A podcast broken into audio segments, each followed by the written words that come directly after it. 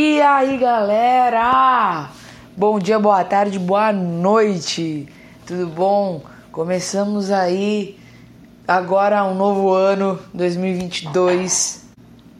Um ano diferente, né? Um ano que nós estamos saindo ou pelo menos esperando sair da pandemia, um ano que muitas pessoas estão com altas expectativas e um ano também que pode acontecer muita coisa é, tem eleição, tem Copa do Mundo, é, tem variante nova, tem, tem, tem tanta coisa que eu não consigo explicar direito e colocar um sentimento só nesse ano.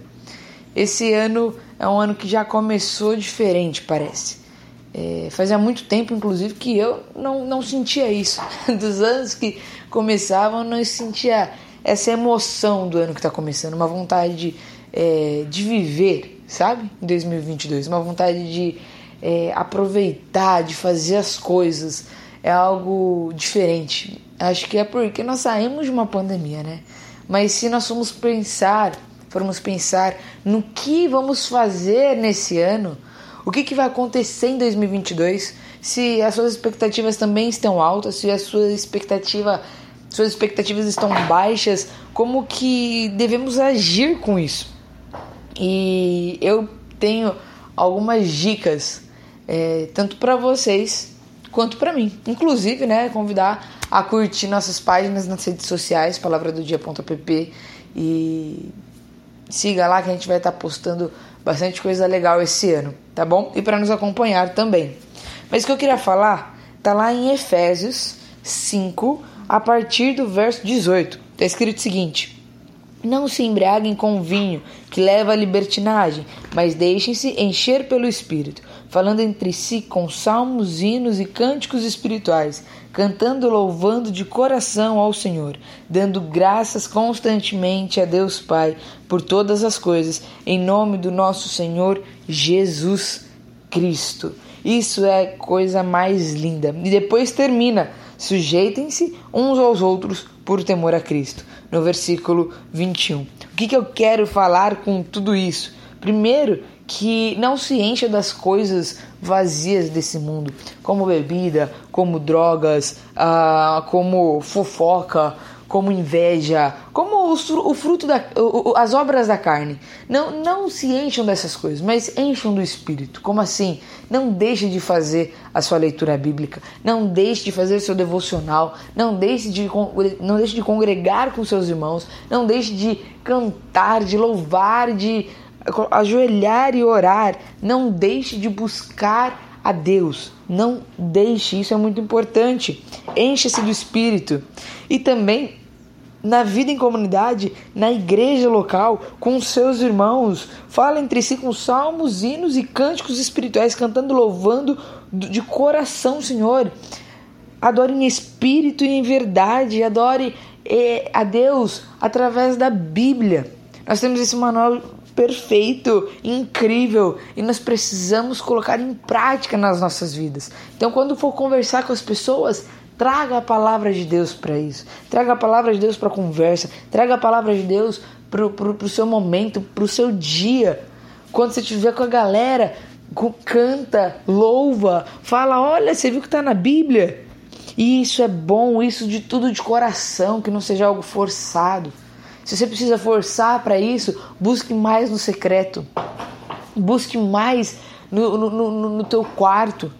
Busque a Deus e isso vai se tornar tão normal que você vai estar falando de futebol e você vai conseguir ver Deus ali.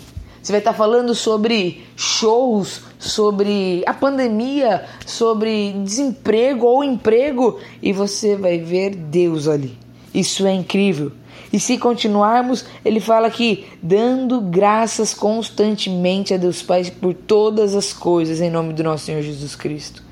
Então dê graças, sempre dai graças, em tudo dai graças.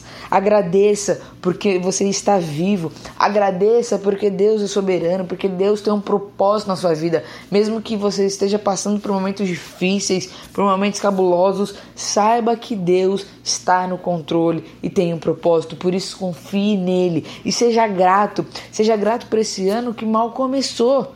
Seja grato. Mas eu não sei o que vai acontecer daqui para frente, eu não sei o que vai acontecer em dezembro, eu nem sei o que vai acontecer em março. É, nós não sabemos, mas dê graças, porque mesmo agora e mesmo no futuro, em abril, em março, em julho, em agosto, em dezembro, Deus continuará no controle e Deus, Jesus Cristo, é o mesmo ontem, hoje e eternamente. E por último, uma parte muito importante Sujeitem-se uns aos outros por temor a Cristo.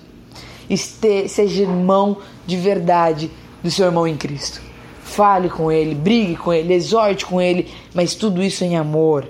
Ame ele, brinque com ele, ajude ele em amor, em Cristo, com temor a Cristo. Ame o seu amigo, o seu irmão, as pessoas ao seu redor, como Cristo ama a igreja, como Cristo te ama como você se ama.